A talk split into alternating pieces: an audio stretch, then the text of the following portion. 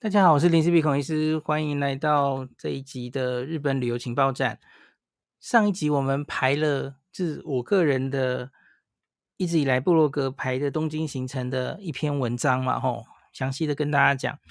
那最近我们不是跟默科合作，吼，然后介绍几本书给大家，那正好跟排行程有关，所以我就觉得，诶，这可以独立一集跟大家讨论一下，吼。因为在我们介绍了几个书系，其中不是有一个叫做“玩日本排行程超简单”吗？哦，那这个是分东日本跟西日本。那正好我们昨天讲了东京的行程嘛，哦，那我们就来看看这本书它帮大家排的东京行程又排的好不好呢？哦，经过昨天的记忆犹新，哦，那我们再来看一看它帮我们排的好不好？这本书其实它排了非常多行程哦，它它是整个，它把它切成东日本跟西日本，这个东京、关东近郊、中部、北海道、东北，总共排了四十三条路线哦。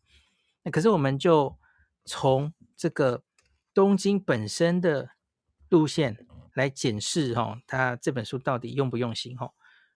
我看它。这样子就已经排了好几个哈，第一个是东京下町穿梭古今一日行程，第二个是都市里的森林时尚购物路线，第三个是大江户线玩东京铁塔周边，看起来是东大江户线一日游哦，第四个是上野公园感受日本艺术与文化的脉络，第五个是百合海鸥号环游台场新鲜事，第六个。鬼太郎与宫崎骏动画一日朝圣行，第七个东京车站出发周边散步一日游，最后一个东京近郊哈郊山健行朝圣一日游。诶，大家只听名字，大概可以想象它是怎么排的哈。我觉得好像还排得还不错哈。来，我们来看一下哈。这本书最前面还蛮不错的哦，他他告诉你说东京排行能入东京排行程的入门指南，你要先考虑哪些事哦？到东京观光观光需要留几天？然后什么季节去最美？天气跟台湾差很多吗？从机场要搭什么车进入市区？然后我要住哪一区最方便？哎，我觉得这本书对新手来说应该是还不错的哦。然后马上有一个很完整的东京的地铁图哈，那有什么优惠车票适合我哈？那我们来看行程本身，我觉得它排的很详细哈，因为假如是没那么多时间做功课的，其实照表操课，它都把连时间都排给你了哦。怎么说？来东京下町穿梭古今一日行程，它是。从雷门、浅草寺、晴空塔、上野，然后阿美横丁，哎，我觉得这个不错哎，因为我昨天不是跟大家说，我觉得呃，原本我都建议大家从浅草一路玩到台场，这好像有点累哦。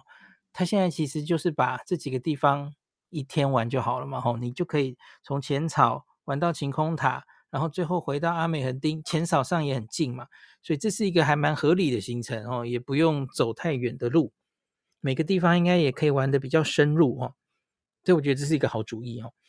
那你看，它时间都写出来了哈，九点浅草站，然后九点十分逛重见四通，逛二十分钟走到浅草寺哦。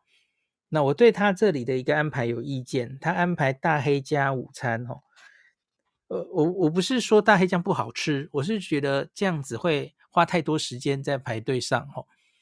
那所以，我们刚刚昨天那个行程其实忘记讲了哈，呃，其实蛮多人也爱晚上去逛浅草寺哈，因为晚上的浅草寺真的是观光客都几乎不见了，然后是非常非常悠闲，而且晚上很漂亮的哦。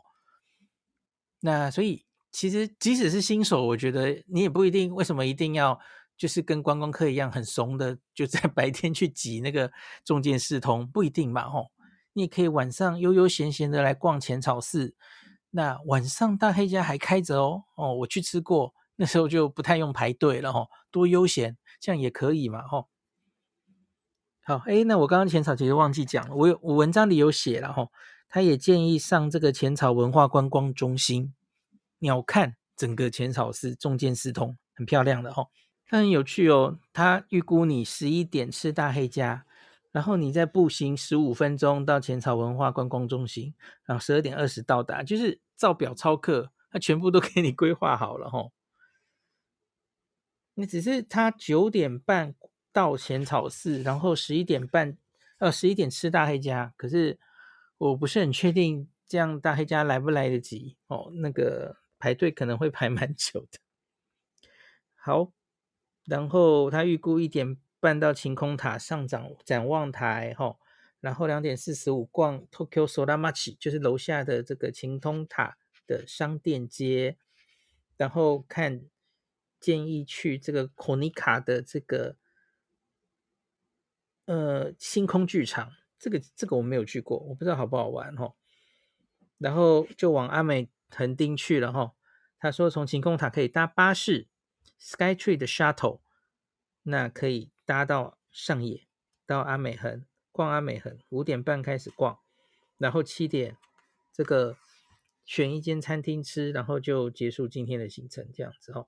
他推荐阿美横丁高架桥下有很多平民美食，他推荐了其中一个烤鸡肉串哦。那大概这样子，诶，我觉得是一个对新手来说还算不错的行程哦。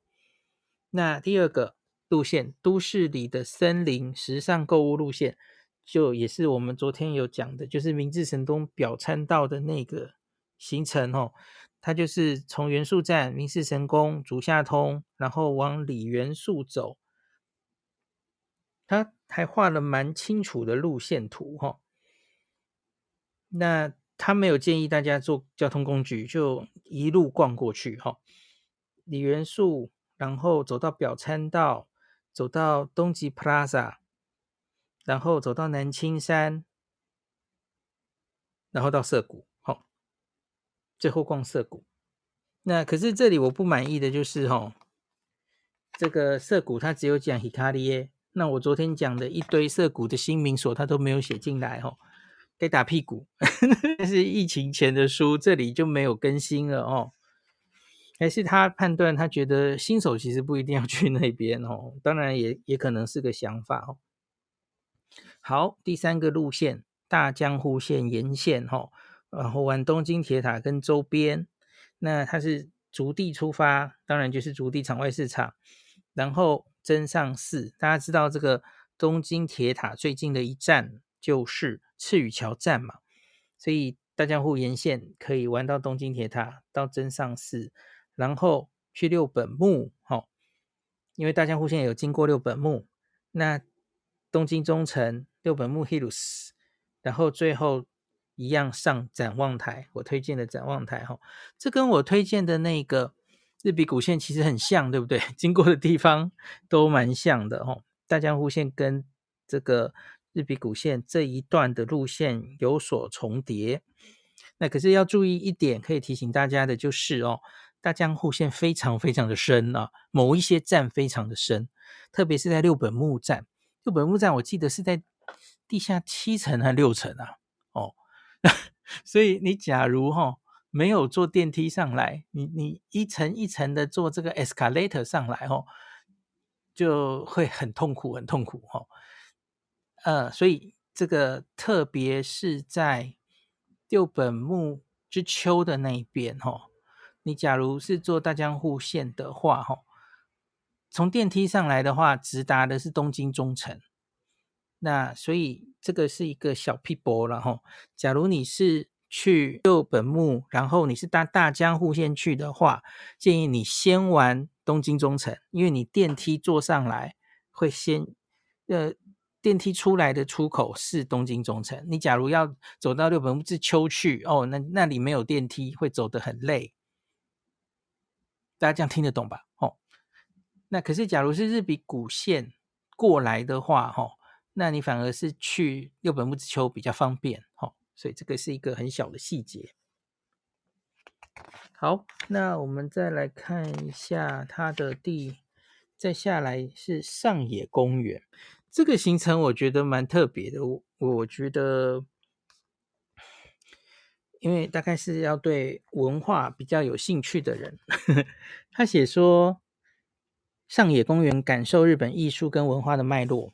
那上野站出发，早上先逛上野恩赐公园，还有东京博物馆，然后下午就去谷中银座，哈，然后三点又去秋叶原，呃，这个是蛮特别的一个行程。既然都到古中银座了，其实好像应该可以古跟千都逛一下哦。可是他大概就只只逛了古中银座这样子，好像有点可惜。然后到秋叶原，他是去那个我也介绍给大家过的那个 March AQ 的神田万事桥，我觉得这里还蛮有味道的。还有另外一个是秋叶原站跟玉图町站之间的高架桥下面。也是一个疫情前开的新名所，哈，叫二 K 五四零 Akioka Artisan。那有许多传统工艺作坊在这里，这里我还没去过，哈。这个大家有有兴趣也可以去。好，所以这个行程我觉得是比较不，嗯，不常见的安排，哦，还蛮特别的。好，接下来就是百合海鸥号，我们来看它怎么排，哈。哎，跟我排的有点像，他也是先早上去吃丰州市场的寿司啊，丰州市场，只是他选了一间盐佐寿司啊，因为他没有这么折磨大家哈，他建议你八点到市场前站就好了哈。我们前一阵子在脸书统计过哈，你假如要吃到。寿司大吼，你要几点就来排队吼？呃，那一般人假如不想折磨自己的话吼，就放弃这个念头吧吼，不要 把旅行搞得这么累啊。那你八点到市场前站吼，完全不用排队，你就去吃个盐佐寿司好了吼。盐佐寿司是很特别的是，我我有没有讲错啊？是那个以贝类为主的那一间吧？没错吧？那我不是很确定他为什么想推荐这间。好，然后这个他就坐百合海鸥号到青海站逛这个日本科学未来馆，然后船的科学馆、富士电视台，然后 Dex Tokyo Beach、Diver City 这个还有 Aqua City。好，他讲了这一些。那可是漏掉的，就是我刚跟大家讲的嘛，吼，其实还有 Small World，还有那个 Team Lab，其实可以排进去的哦。好，那最后我看到就是宫崎骏，吼，他说《鬼太郎与宫崎骏动画一日朝圣行》，这个就是我刚刚排的这个三鹰吉祥寺这边。那可是他把鬼太郎所在的调布也排进来了，吼，这个。当然也是一算是一部分的顺路哈、哦。那他是这样子的，他是早上先去深大寺，深大寺这边哦水很好，有很多很好吃的荞麦店，然后就逛这个鬼太郎茶屋、哦，这个我们也去过。他是一早先去，然后再回到这个十一点半，在井之头，呃，对不起，三鹰吉普力美术馆，然后两点逛出来，来逛井之头公园，然后。口琴横丁就是呃吉祥寺这附近嘛，吼，然后最后回到东京都厅展望台，回到新宿站，哎，这个跟我排的一样哦。所以呃，喜我我不知道现在的年代人有多少人认识鬼太郎哦，所以一样啦，就是看你的兴趣嘛，你想要排什么都可以哈。好，最后还有一个东京车站出发的周边散步一日游。那它是行程是东京站、皇居、银座、百货、和风洋食、精品下午茶，这个很合理的安排哦。因为东京车站到有乐町到银座其实是蛮近的哦，所以花一天就在这里，其实是很不错的哦。我的行程里没有特别单独一天安排来东京。除了最后一天回去，其实这有点可惜哈。这个整个东京车站，特别是丸之内站舍这边很漂亮，然后银座也值得更多时间看一看嘛哈。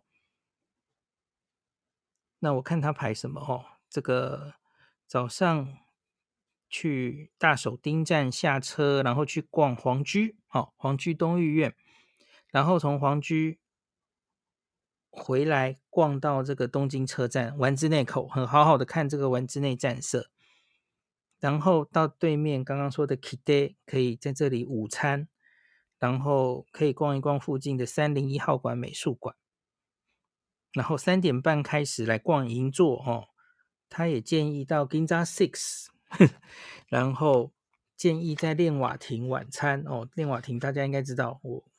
我疫情后有去哈，我这辈子第一次吃的日式猪排的老店哈，练瓦亭。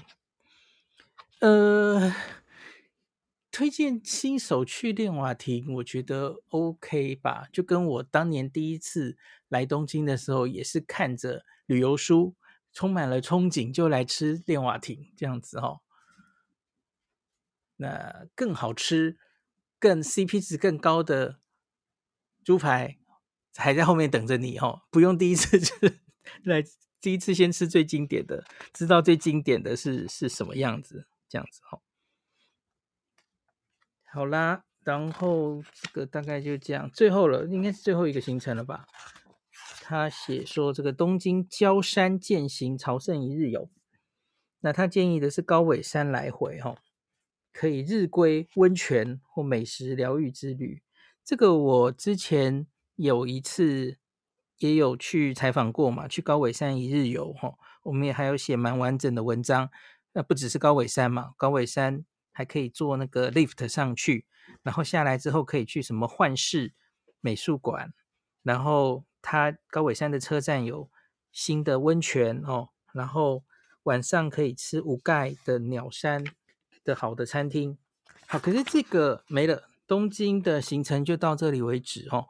那可是我觉得，假如我这一篇在这一个书里面，还有我昨天其实漏了一个东西哈，而我发现蛮多新手蛮野心勃勃的，就是当然我发现最近在那个社团里哈，好多新手就是新手哦，不是老手哦。都会去富士山呢，然后大家都会在那个脸书上打卡，然后最近这个富士山周边最有名的三个打卡景点，大家应该知道嘛？哈，那个天空的鸟居，然后在富士吉田的街上造好大的富士山，然后第三个是什么？忽然讲不出来，第三个是什么？哦，反正就是大家都会去，可是我觉得对新手，我们今天讨论的题目是新手啊。我觉得新手对新手来说，去这个东京周边近郊的富士五湖区域，其实是进阶行程，诶，不是这么简单的哦。所以我常就我我我其实很有兴趣，这些朋友他们到底是怎么去的哦？他们到底是自己开车去的呢，还是坐？巴士去还是坐富士回游去？哈，我觉得这个其实都有一点点进阶哦，而且好不容易跑到河口湖那附近了哦，假如不住一晚，我觉得实在太可惜了哦。那这个会第一次去东京五天四夜、六天五夜，就建议新手跑去河口湖呃看富士山吗？当然不是不行，可是我自己是觉得。东京都内就有这么多地方，根本还没看过了哦。那你就跟着大家凑热闹，但因为大家都去嘛，大家打卡好棒，所以我我也要去哦。那你就花了很多交通的时间，然后反而东京都内有很多地方都还没有看到。好，虽然回到我开宗明义说的，反正自助旅行就是你自己想怎么排都可以啊。哦，你买个东京进出，然后冲去玩环球影城，我也不能管你，对吧？好，可是我自己是觉得。你不会只去一次东京的啦，东京实在太好玩了哦。东京近郊还有一堆地方可以去哦。我们还没讲箱根嘞哦，日光哦，太多地方了嘛。那须哦，对吧？一次去不完的啦哦。所以镰仓江之岛哦，所以我自己是觉得第一次去的啦，我我其实会比较建议你先不用这么进阶，因为你光光研究一个哦去。河口湖的交通，你搞不好就会 花很多时间了哦。你还不如先好好的把东京这个三手线内就已经这么多可以你玩都玩不完的地方，吼，好好的玩一玩，哦，有感觉之后，以后我自己的还有很多朋友，其实也都会建议，就是以后每一次去东京，我每一次就安排一次近郊，去近郊散散心，吼，两天一夜、三天两夜，然后回到东京，哦，那东京你会一去再去的，吼，也不用急于一时，第一次你就要去看到富士山，哦。好，所以回头来，我们今天讲完了这个玩日本排行程超简单这一本书，只看它排东京行程的部分哦。我我不知道大家觉得怎么样？我觉得还可以哦，因为其实有蛮多行程跟我建议给大家的行程 差不多，就是一个是很大家都公认大概就是这样玩，特别是新手哈，所以我觉得参考性还还不错哈。那就是，假如这本书，我觉得不是只有新手哈，因为它其实里面四十三条经典的规划，我觉得实在是涵盖的很多哈，连北海道都有，然后东北都有。那所以总不会这些地方你都玩够了吧？所以我觉得，其实即使是我，我也很多地方还没去过哈。对我来说，这个行程还是足以让我参考的哈。所以这本书也也不厚哈，我觉得对于有一点焦虑的新手哈，担心自己功课没做足或怎么样，可能有一定程度的安心作用哈，因为他就时间、交通方式要花多少时间，在那里要留多久，巨细迷都写成这样了，还想怎样哦？所以我觉得算是还不错的哦，因为其他很多书其实就是介绍一堆景点给你。可是他也没有告诉你要怎么排，对不对？完全自助，你要自己拼凑。有一些新手，其实他需要你告诉他啊，就这样安排，你就这个时候去坐车，哈，这个反而他很安心，哦。我觉得这也是一种旅游的方式，哦。那可以给大家做参考。那最后提醒大家一下，哈，我们这个上次就有跟大家讲了，哈，五月二十七号这个博客来的会会员日，那个。这一阵子一直到六月六号，其实博客来的默科的旅游的书系，它都是两本七五折的吼。那这一阵子都一直是七五折，两本。好，那今天就讲到这里啊。对，刚刚的第三个应该是新仓山浅间公园，就变成了新的三大景点哦。新仓山浅间公园、天空鸟居，还有富士吉田的街上哦。大家都去那打卡，我就想，哎，去这些地方其实真的交通都有一些困难呢，真的不知道新手是怎么去的哦。再来就是我们暑假就会，呃，大概有三到四周都会待在日本。这个我还在烦恼那个时候，那这个 podcast 怎么办？应该是还是带去吧。然后就如同去年夏天、去年此时一样。每年，哎，我那时候是每天开房，对不对啊？每天开房，每天上传呢，吼，哇，日累死了。我看状况好了，就因为会去很多地方，那个中间一个已经可以确定跟大家讲的是，我们会去看薰衣草啦，吼，再再回到北海道，去北海道，诶，避暑，吼，那带全家人去。因为去年只有我自己去，好寂寞。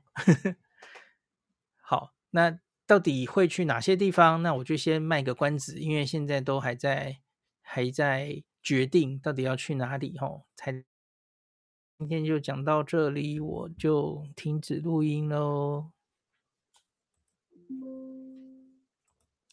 日更很累耶，呃，看看状况好了。因为很可能随时都在移动，就有点麻烦。感谢您收听今天林氏璧孔医师的日本旅游情报站。疫情后的时代，孔医师回到旅游部落客林氏璧的身份，致力于推广安全安心的日本旅游，随时为您送上最新的日本旅游资讯。如果你觉得这个节目对你有帮助，喜欢的话，欢迎你推荐给身边的朋友，或是在 Apple Podcast 上面留下评价，也可以留言。五星评价好像每天都可以留哦，行有余力的话，欢迎您赞助林氏璧孔医师喝杯咖啡。如果你想看到更多林氏必发的日本旅游资讯，欢迎你加入脸书上的日本自助旅游中毒者粉丝专业，或是我也有 LINE 的官方账号 Telegram、Instagram，这些连接都在 Podcast 前面我的电子名片里，可以在一个页面就看到我所有的发声管道，都欢迎您加入。那我们就下一集再见喽。